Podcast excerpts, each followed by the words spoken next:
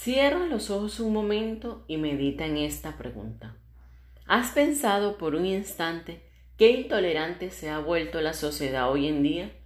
¿O te has puesto a pensar o analizar todo lo que está aconteciendo alrededor del mundo? De esto hablaremos en este tercer episodio de Aquí se habla de todo y más. Hola, hola. Mi nombre es María José Alburgues. Puedes decirme Marijo. Soy comunicadora social y coach de vida y seré tu host en todos estos episodios donde estaremos conversando de temas de actualidad y acerca de todo un poco.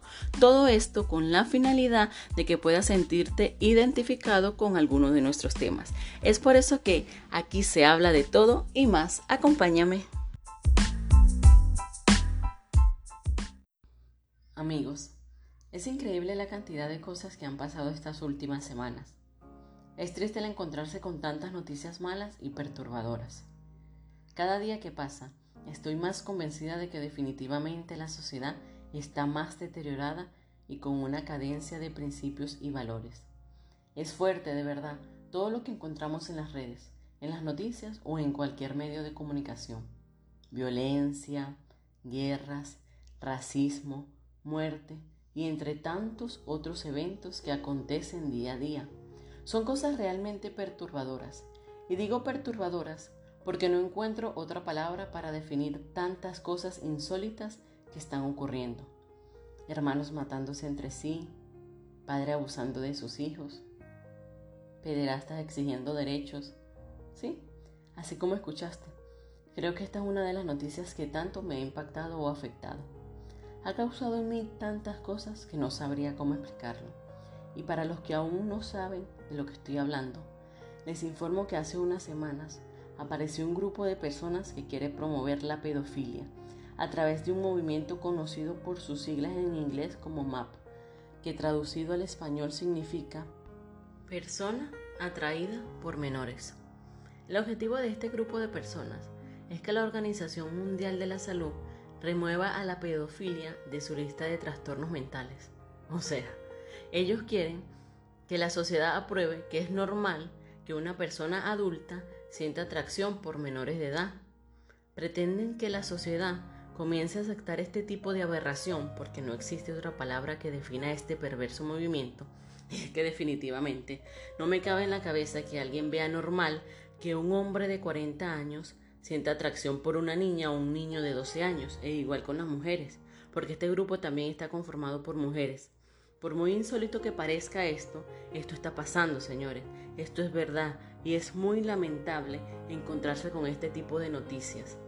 Es muy triste que cada día se confirme que esta sociedad está llena de tanta indiferencia y de tanto odio. Personas con falta de sentido común, de empatía, de solidaridad y sobre todo falta de amor. No puedo pasar por alto lo ocurrido en Minneapolis, la triste historia que ha sido tendencia, y es la muerte de George Floyd, el ciudadano afrodescendiente que murió injustamente luego de que un policía apretara su cuello con su rodilla hasta quitarle la vida, incluso cuando este hombre suplicaba y decía que no podía respirar. Este es uno de los últimos episodios de la larga lista de incidentes que ponen en evidencia la tensión racial que persiste en Estados Unidos. Y lo más lamentable es que esto no solo ocurre en este país, estas situaciones siguen pasando alrededor del mundo. Estos son hechos injustificables que pueden ser trascendentales para el futuro de nuestra sociedad. Son sucesos que resaltan la falta de conciencia en las personas. Como saben también, a raíz de este acontecimiento, en Minneapolis se desató una ola de protestas llena de manifestantes furiosos, mismos que se aprovecharon de la situación y comenzaron a saquear y a cometer otros actos de vandalismo, acabando así con muchos negocios de personas inocentes, personas que no tienen la culpa y que no tienen que ver con la muerte de Floyd. Señores, son tantas noticias negativas, hay tantas personas crueles en el mundo con falta de sentimientos. No sé si ustedes llegaron a escuchar la triste historia de la elefanta embarazada que murió en la India tras comer frutos con explosivos. Este incidente ocurrió el pasado 23 de mayo.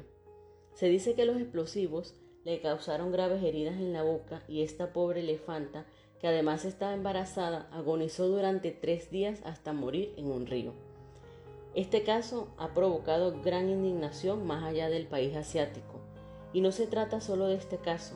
Hay muchos más incidentes de personas crueles haciéndole daños a animales indefensos.